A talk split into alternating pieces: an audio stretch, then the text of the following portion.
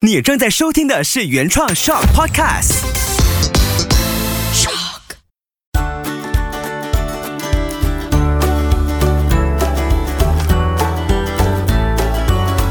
秋月的育儿天地。你好，我是秋月，欢迎收听秋月的育儿天地。过去这两个星期呢，我做了一件不在我计划中的事情。有关注到的朋友就知道，我今天其实很想很想要聊一下，我是怎么样动心起念，做起了一场纪录片包场活动。在这么短的时间内，认识了这么多的家庭，还有心中非常有爱的朋友，而且透过了这场活动，我觉得。在同个空间一起观赏纪录片的朋友，我们又更靠近自己，还有我们眼前的孩子。那我觉得很奇妙的就是呢，因为我说五月份我们要做“我想当好妈妈”系列嘛，那这件事情就正巧发生在这个过程中。我觉得奇妙的部分是，好像内心有一把声音告诉我，就是这样子，你就是这么做，然后相信自己，把值得做好的事尽全力的去做好它。那这个筹备的过程我就不叙述了，因为我也发了文，然后里面都有很仔细的写它是怎么发生的，然后过程当中一路又有多少的好人相助。那透过我的短文，大家可以自己去体会一下。这一期很重要的一件事情是，我希望可以让你听见观赏之后。留给我的东西，或者说启发我的部分有什么，也会让你听见李心洁的声音。那我也很想，真的可以在近期。访问到她，但是我后来想想，她也上了很多的节目，而且我最喜欢的访问，我也听见了，我也相信还会有更好的机缘，会有这样的缘分可以再访问他。那我就让你听见的是五年前我跟李心姐的对话，然后很神奇的是，我等一下再说。我先说，我最近听到他的访问，我很喜欢的就是曾宝仪的 podcast，然后有两期，我是看纪录片之前听，听了之后再去看看。完了，我又再听一遍，那个感受非常的深刻。那如果刚好你很幸运的有参与到这一次的包场活动，那你现在也正在听 podcast 的话呢，我真的很谢谢你。你应该也有发现到，我是在活动结束后隔了两天才更新贴文，而且一写就写了二十五点。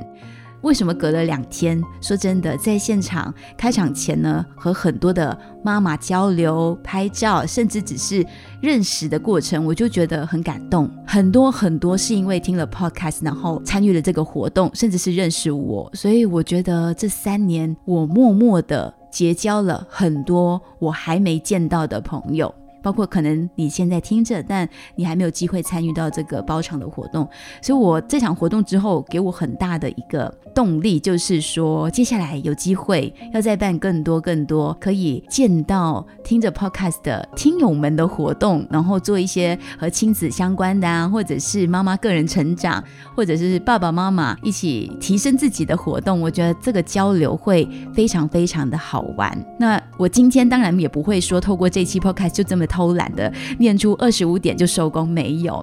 如果你有兴趣想要看看这个纪录片《孩子你好吗》，就是小黄花一系列的电影纪录片带给我什么，留下了什么给现场的所有观众的话呢？你可以去刷一刷我的 Facebook page，然后感受一下为什么我会忍不住整理了这么多。今天很奇妙的一个声音，也是在我正要开始录制 Podcast 前蹦出来的，所以我也花了一段时间，我要跟所有剪接的朋友说声。不好意思，哦，我相信长期有 follow 我的朋友，你应该记得五年前。我曾经有跟李心姐做过一次访问，然后我就找了硬碟，把档案叫了出来。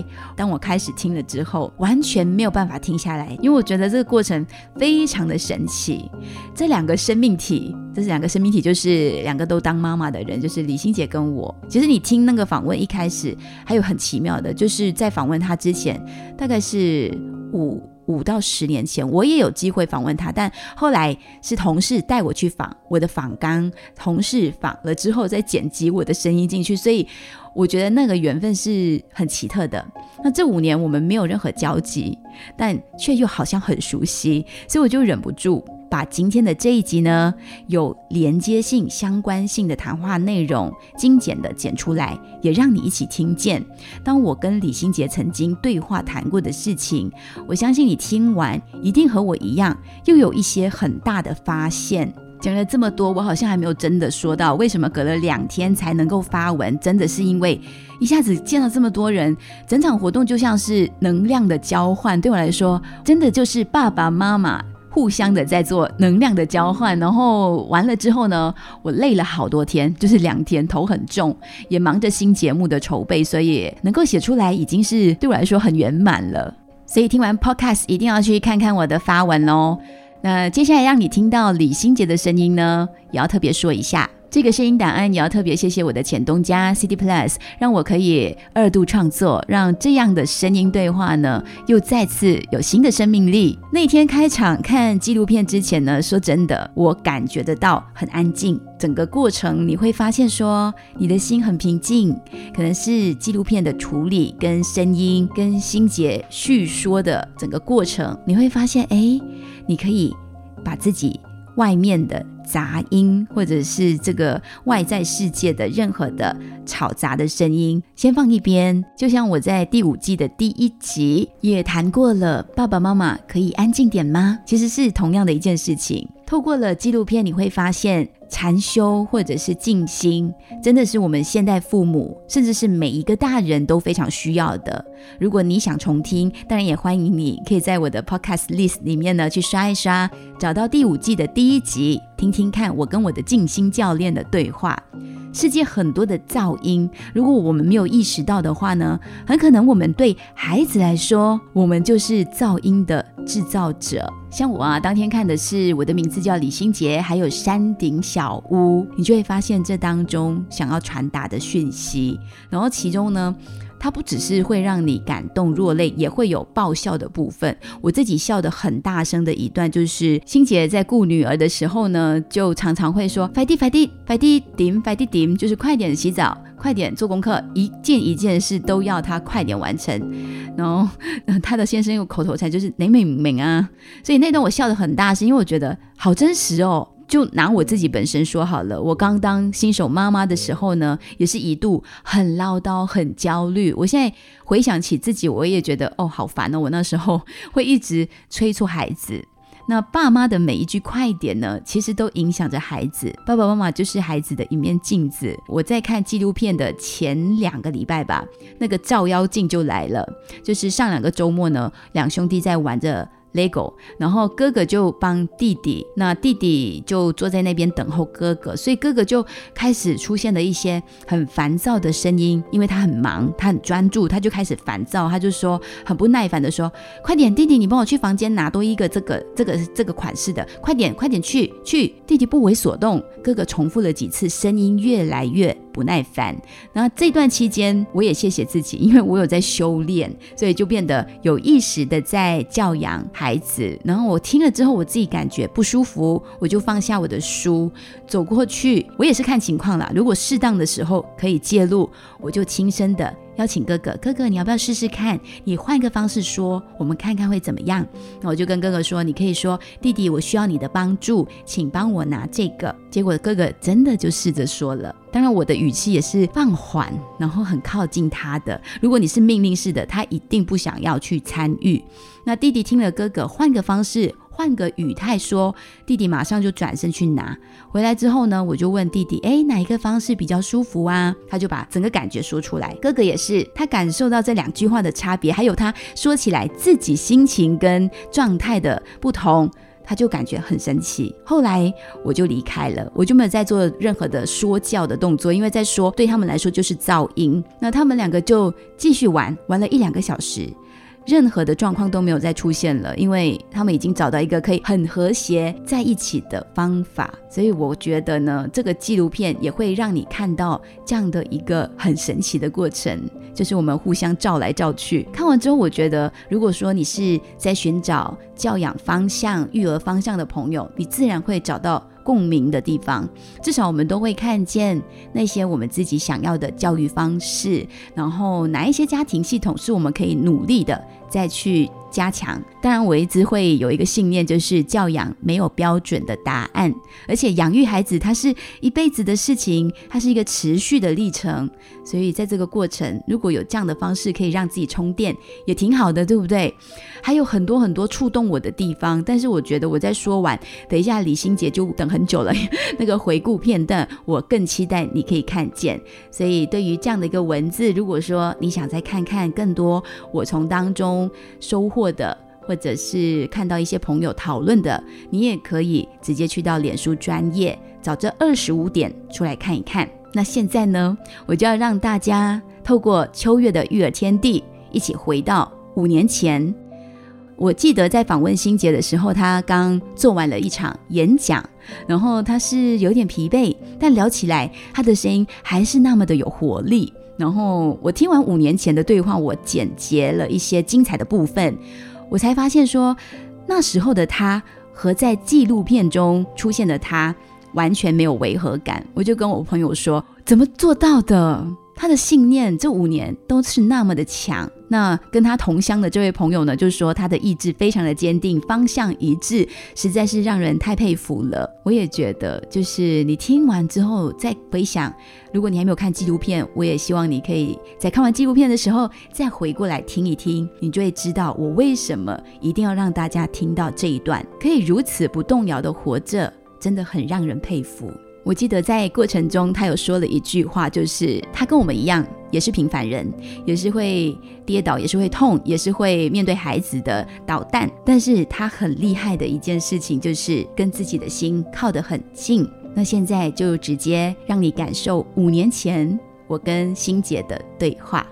有没有有时候停下来，然后你去回想一下，有一天当你的孩子长大了之后，他会去怎么去解读这个状态下的妈妈呢？就是很用心在从事小黄花这份慈善事业的你。嗯，我不知道以后他们怎么解读。现在他们是觉得为什么妈妈那么忙？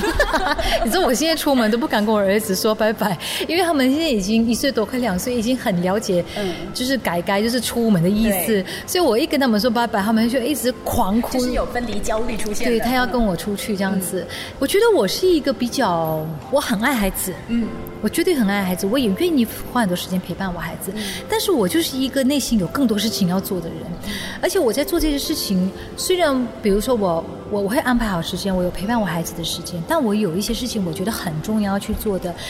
呃，我虽然我不能陪伴我的孩子，但我在做的这些事情，我觉得都在影响我的孩子，因为他们在看着我做事做人，你知道吗？我不会只是能爱我孩子的一个女人，一个妈妈。我是可以去爱很多很多孩子的妈妈。我记得我女儿小的时候，有一次，她大概九岁吧，嗯，我就说，哎，宝贝，我们这个星期假日，妈妈带你去这个孤儿院，我们去探访这小孩。但他还小嘛，他就觉得，哦，不知道什么地方去干嘛这样子，他就有一点 这种，你知道吗？然后我就跟他讲了一个道理，因为因为我的女儿是我的继女嘛，我不是她亲生的妈妈。然后我就跟他说，我说宝贝。你你觉得妈妈爱你吗？嗯，他说，嗯，我说对呀。你虽然你不是妈妈亲生的宝的女儿，但是妈妈会像你亲生的妈妈一样爱你。你知道为什么吗？你知道为什么妈妈可以做到这样吗？因为妈妈爱你，也爱很多很多的小朋友。所以如果今天妈妈跟你一样，只能爱一个人，不会爱其他小朋友，不会去关心其他小朋友的话，妈妈就不会来爱你了。嗯，你明白吗？听的好像有点深呐，但是他明白，他我的意思就是说，呃，我们的爱很广，我们不是只能爱一个人，而且我跟我女儿说，我们现在的生活是很好的，当我们生活的很好的时候，我们要懂得把我们的这个幸福快乐去跟别人分享，不管资源上、精神上。然后后来他听了，他真的明白耶，然后他就开始跟我说，他要。找很多的玩具啊，彩色笔啊，画纸啊，去那边啊，跟他们一起画画。然后我就带他，我们就去。所以我就很清楚，我什么时候该放下我的孩子。但我有一个团队支援我了，我的父母，然后我的一个我有一个亲戚跟了我十多年，所以我常常就是呃，有时候要放下他们，去去做一些我觉得也很重要的事情。所以从你的身上，孩子就会感受到要懂得去爱人，分享你的爱，他们也会把这份爱的能量去给其他的小朋友一起，像刚才提到你和女儿之间的这个对话，对吧？对，因为我觉得人呃的这个影响是磁场的影响嘛。你让别人快乐，那你自己要先快乐喽，对不对？你不快乐，人家怎么快乐？尤其你的孩子，那你要你的孩子成为一个充满爱、勇敢、内心强大的呃这种慈悲啊什么什么的这种人，首先你自己就要成为这种人先嘛。你只要是这种，你有这样子的一个特质，你才能够教导你的孩子如何去成为这样子的人，如何能够去看到他自己内心的这种。好的能量优点，嗯，然后以把它如何去用在他的生命里，就像我现在这样，我把我的我们人性里面的比较善的一个部分，如何的拿出来，然后呃，在我们的生活里面各个部分这样子去去运作它，嗯，运作正能量，真的，你会觉得这是你长期以来待人处事方式的，就是人缘很好，然后也发挥了自己。很善良的那一面的影响力吗？呃，应该多多少少有吧。因为其实我觉得很奇怪，我从小到大我就从来没有跟人家结仇。我我你像我，我问我说你现在最恨的人是谁？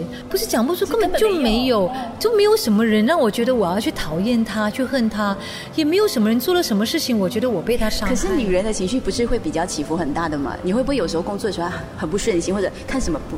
不顺眼还是怎么的都没有吗？以前哦，我觉得我在啊，我在我在学习禅修之前，我的情绪是比较起伏的。嗯，我是比较应该说我是很情绪化的。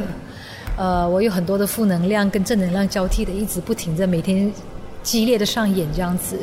直到我真的是我在我三十岁那年开始禅修，就是我有呃很好的环境让我安静下来很多天，放下一切。然后去面对自己的内心世界，然后有佛法这个智慧来教导我，呃，去了解生命。嗯，所以慢慢的我就觉得我的负能量越来越少，渐渐的我觉得好像很多事情都很顺，不管我做什么，我都觉得，嗯，我就很开心的去做，然后活在当下。最重要，我觉得我学习一个很重要的就是活在当下。以前可能我会，我觉得很多人都会活在过去的一些悲剧里啊，或者是恐惧里。然后啊，要不然就是活在对未来的这种焦虑，所以你每一天都没有活在当下。你在吃饭，你想说：“哎呦，我明天怎么样？我后来怎么样？我以后怎么样？我的孩子怎么样？我的孩子会怎样？”然后有些人就是每天在想说：“我以前怎样？我是父母怎么对我的？朋友怎么对我？”但我后来慢慢学习活在当下以后，我就觉得，哈，好轻松啊！整个人，我现在在做这个事情。我就努力好好的把这个眼下的事情做好，做完我就放下了，我就往前走了。明天就是新的一天，我又在这样这个当下，所以我基本上就是一直活在我自己的当下，很踏实。嗯，对，就没有太多的杂念来干扰我。所以，因为你这个比较清净的心，呃，所以当你去做很多事情的决定的时候，你的心就很清醒，那你会越来越。清楚自己的人生方向，会越来越清楚你每天的生活，你在跟人相处，或是你做每一件事情的时候，它的意义是什么？这段谈话让我想起了之前看你更早期的一段访问，当中有提到了二十三十四十，然后你有提到二十岁的时候你是像一头牛，一直呃很盲目的往前冲，对，然后三十的时候就好像你刚刚说的，你开始懂得呃收放，懂得去让自己慢下来，然后四十岁的时候是要开始学会豁达快乐，所以你都是按着你之前想象的那个年龄阶层，慢慢的在往前进，对吗？嗯。好像的确是如此，我好像，我我我当然不是那种呃哇，就是很紧密的规划自己的未来，然后这样子跟着我的 plan 走的人，我不是。但是我大概会有一个方向，就是，但是我最主要的方向是我心境的方向。对我一直比较关心的就是我的内心世界，对，还有人性啊，生命的这种课题，就是什么是真正的爱，什么是真正的快乐。我到底人生的最大的目标就是希望可以离苦得乐，然后除了自己离苦得乐，因为我又很爱管闲事，所以我就有希望说我又可以带领身边的人离苦得乐，所以就好像我有时有一次我我才去完，然后我就出去分享，我说我说我我修行，我一个人修行我就走出一条小道，但我更想做的事情就是我要带一群人一起来修行，走出一个大道，就是我我我我的个性上就是。就是会这样子的。对，你有没有想过，是你爸爸妈妈取的名字特别好？就我常常看到李心洁，我不知道为什么，就像刚才你一踏进来的时候，我跟同事说，哇，气场好强大，就是 心有纯纯洁。这心洁，心灵很纯洁，然后。还好我妈妈写的那个结的字是这个三点水，所以它有两个发展，人就是两个极端的发展发展，对不对？一个就是心结，嗯，一个就是心结，所以你要往哪一个结去呢？这是每一个人的心境了。还有就是，我觉得我常有想起一些很好玩的这种这种名名，不是名言呐，好像一些 click，就是比如说人家说呃什么天堂跟地狱呀，然后我就会想说，你为什么要等到死了才上天堂呢？你活着就可以在天堂了，就是。是你活着的时候，你就可以让你的心境是在天堂里。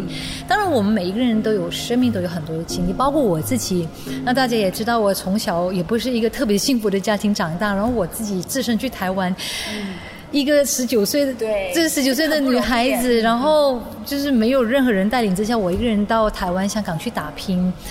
然后在这样子的一个复杂的行业里面，然后去打拼，慢慢的去做出一些成绩，做自己喜欢的事情。然后包括我有婚姻以后，然后我婚姻也面对一些挫折，然后我还还要去带领我的呃子女继女长大，然后包括现在当妈妈生两个孩子。当然我也是一个平凡人，其实我所面对的事情跟大家都是差不多的，其实故事差不多，不同人在演而已。但是重点就是你怎么去，你要。选择怎么去面对，嗯，怎么处理，嗯，然后你能不能放下？你能不能往前走？对你能不能在挫折里面让自己更好、更坚强？就是到最后的时候，你都觉得啊，问题一来，很开心接受它。就是你觉得啊，问题来就是让我成长的时候。还有一个更好的那个话，就是其实这个人生是没有挫折，只有问题，问题是可以被解决的。真的。那刚才欣姐你提到说，你现在很努力的在活在当下，学会专注每一个当下，做好 focus 在那件事情上面。那你今年的生活重心呢，也会比较专注在这份小黄花的慈善事业吗？你的电影啊，或者是唱片制作等等，那些还会持续的在发展吗？其实我现在呃。中心跟重心，重心对，重心跟中心都是我的心经，所以我的心经就是说，呃，我的内心世界，我是非常的警惕，就是说啊，我会花时间在忙碌时的生活里面花时间静坐，然后我会尽量去参加禅修课程。我希望我的的心境是保持一个比较安定的状态、平静的状态去从事我。所选择的事情，嗯，不管我要做的是慈善事业，我要做的是今天我选择要演出这个这个电影，或是做任何的事情，我是选择啊有孩子这样子，我都希望我是用一个好的，我觉得是安定的、平静的心境去面对这些事情。当你渐渐的在生命中走得多的时候，你就会发现计划赶不上变化，而且很多事情它是冥冥中已经安排好的。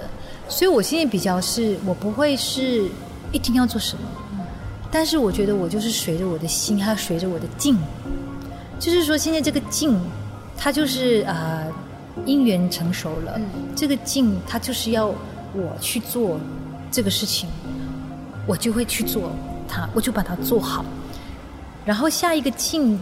在组成的时候，这个氢它散了嘛？因为所有的缘都是起，然后它会灭的嘛。这个缘起，我就跟着这个缘起；这个缘灭的时候，我就灭。然后我就跟着下一个缘在运作这样子。然后我就觉得，好像所有的事情都变得很顺了，因为我没有好像很用力或是强迫、强强迫性的去一定要什么事情发生，一定要去做什么事情，而是顺着这个我的生命的。呃，缘起缘灭去做，所以我就觉得哎，很舒服。不管我是忙碌啊，今天哇做这个做访问什么的，我虽然会累了，会肚子饿了，但是我就觉得嗯，好像是很很顺的，像水流没有这个石头这样挡着你这样，嗯。这一点是女人很重要的功课哎，因为我们很多考验，包括说像职业妈妈也是，就是你要面对很多的挑战，很多突如其来的一些紧急状况等等的。那心姐很厉害一点，是你刚刚提到你让心平静安定。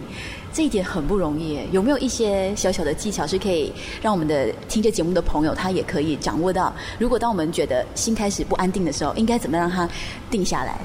打坐啊！我我不知道除了打坐还有没有什么方法，因为我觉得每一个人真的太需要静下来了。真的，嗯。因为当你静下来的时候，你才有可能让你自己啊，这是什么充电？所以让你自己有正能量。如果你你的生活都是非常忙碌的，你根本没有静下来的时候，有一天你突然会发现，你都不知道你自己在做什么。你这是好像盲目的行尸走肉的生活，因为我有太多的朋友一直跟我说，他们觉得他们很累很累，然后我就跟他们说，你们去七天嘛，去静一下嘛，禅修。他说我放不下这个，放不下那个，放不下孩子什么，那我就跟他讲，你今天这样混乱哦，对你孩子不是一件健康的事情。我们每一个人真的要留时间给自己的内心世界，这是太太重要的。那你享受目前的生活吗？非常享受啊，非常享受。就是我自己选择了，还不享受吗？那你自己本身时间管理上面呢，要怎么把自己切割成这么多的一些重任在你身上？随心所欲咯。嗯，就是我觉得，嗯。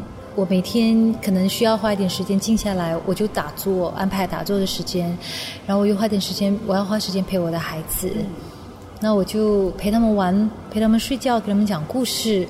我如果遇到好的剧本，我要去拍电影的时候，我就叫他们最爱的外公外婆来陪他们玩，然后我就专心的去工作。嗯其实时间的安排就是看自己。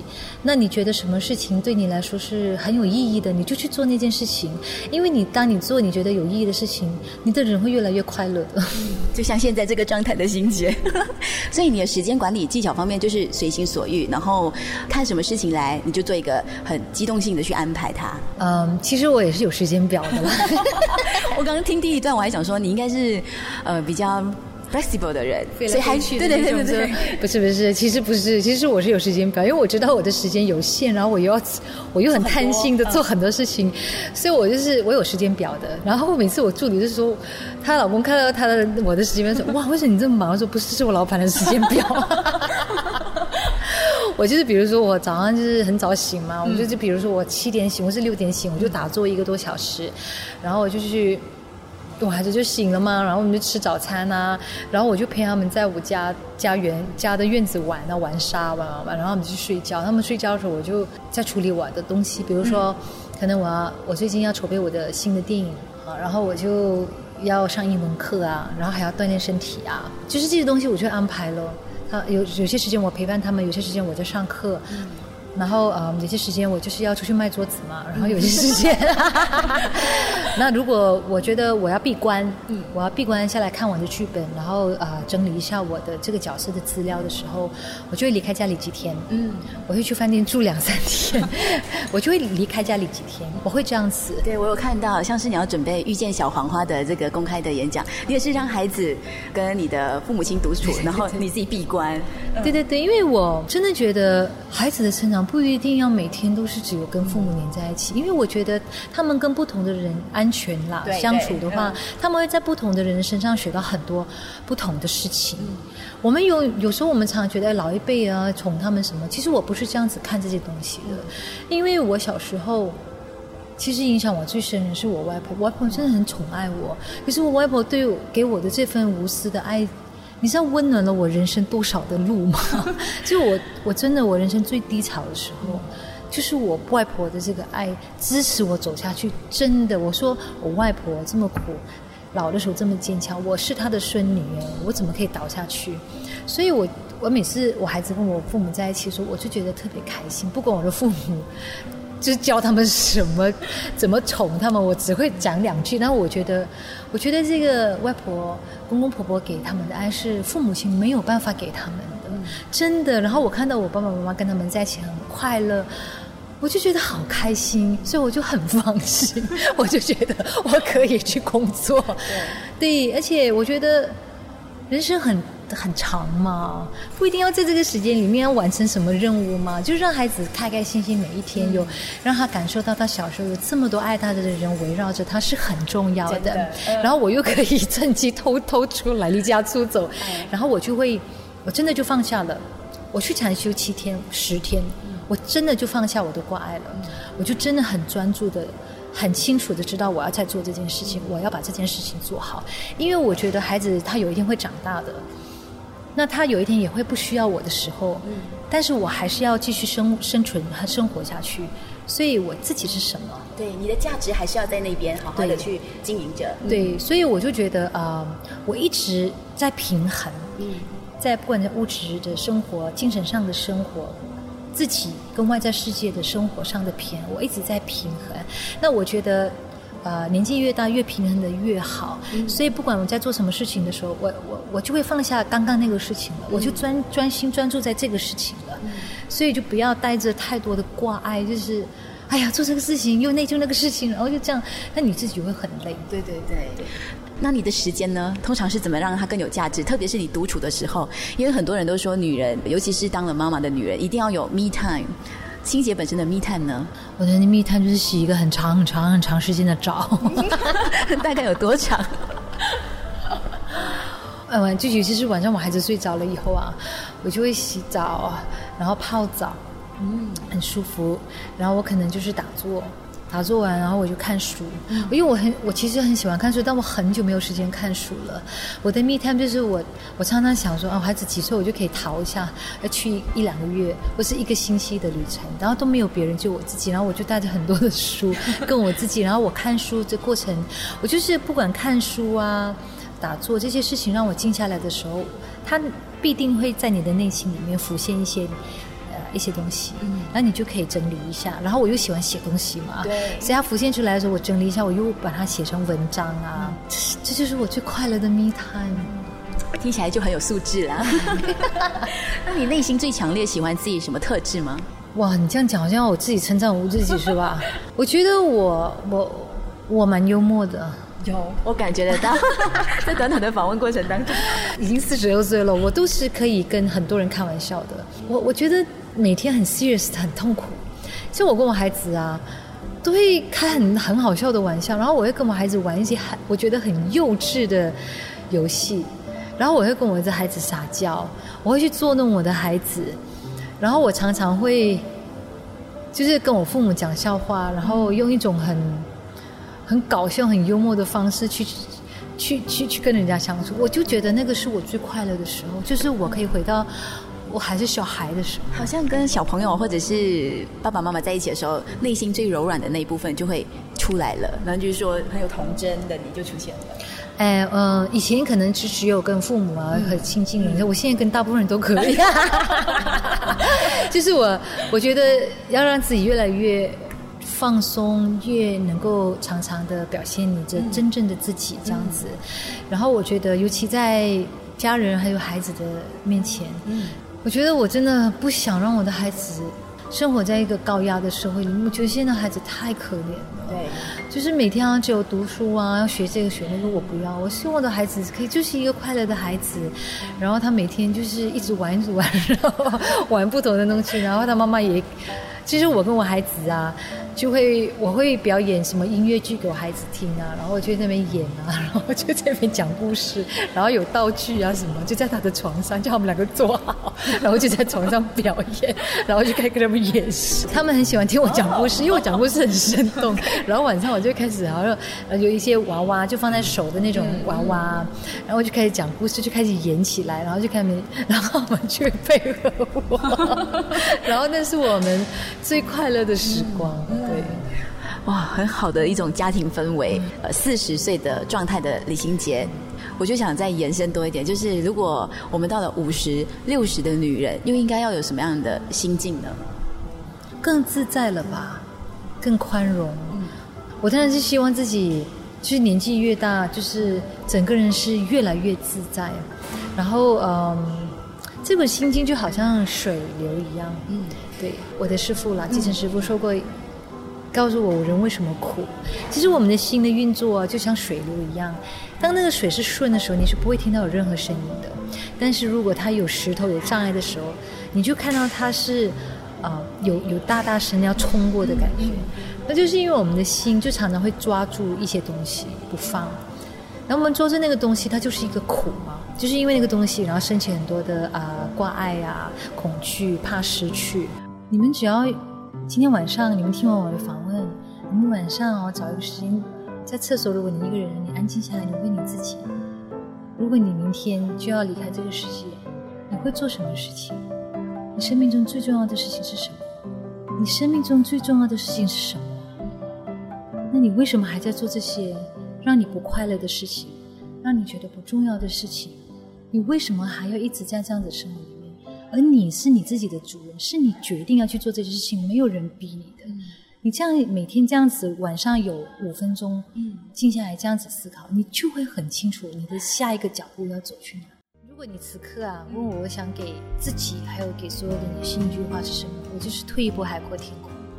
因为我觉得啊，现在的女性因为有要扮演太多的角色，然后自己对自己的要求又很高，对身边人的要求也很高，所以我们常常很执着在一件事情上，一直不能放下。但我觉得在那个关口上，如果你觉得你自己真的很不快乐，你就退一步吧。你退一步的时候，你就会发现这个世界很大，很多的事情并不是你能控制，而且你不控制它的时候，它会更好，它会有一个。更好的属于他自己的生命。嗯，这就是五年前我和欣姐的对话。这样的聆听方式有没有留下什么样深刻的感觉？当然，我非常欢迎你可以留言给我，或者写一个讯息跟我分享你的听后感。任何有共鸣、有启发、带给你一些想法的片段，都可以让我知道。那这一期我们就聊到这里喽。祝福所有在教养路上努力的朋友，尤其来到双亲节这个月份，不只是我们努力，我们的原生家庭，我们的爸爸妈妈也很努力。希望我们都可以越来越接近最适合自己的方向，越来越靠近我们自己，还有孩子的内心。面对孩子，我们更能够静观自得。面对生命，更能够看见本质的美好。我也祝福所有的孩子，包括我们已经长大了，就我们也是个孩子，对不对？我们不再是只是要求说要快乐、健康、生存就好，而是更能够享受平静，更能够放心、安心的去做任何我们喜欢的事情。谢谢你收听这一期的秋月的育儿天地。真的希望我们可以一起搞懂孩子，不费力。我们下期再聊喽，拜拜。